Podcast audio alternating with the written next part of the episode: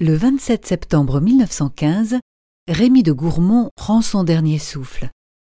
Diffusia.fr vous invite à écouter un extrait de son poème intitulé Les cheveux. Simone, il y a un grand mystère dans la forêt de tes cheveux. Tu sens le foin, tu sens la pierre, où des bêtes se sont posées. Tu sens le cuir, tu sens le blé quand il vient d'être vanné. Tu sens le bois, tu sens le pain qu'on apporte le matin. Tu sens les fleurs qui ont poussé le long d'un mur abandonné. Tu sens la ronce, tu sens le lierre qui a été lavé par la pluie. Tu sens le jonc et la fougère qu'on fauche à la tombée de la nuit. Tu sens le hou, tu sens la mousse, tu sens l'herbe mourante et rousse qui s'égrène à l'ombre des haies.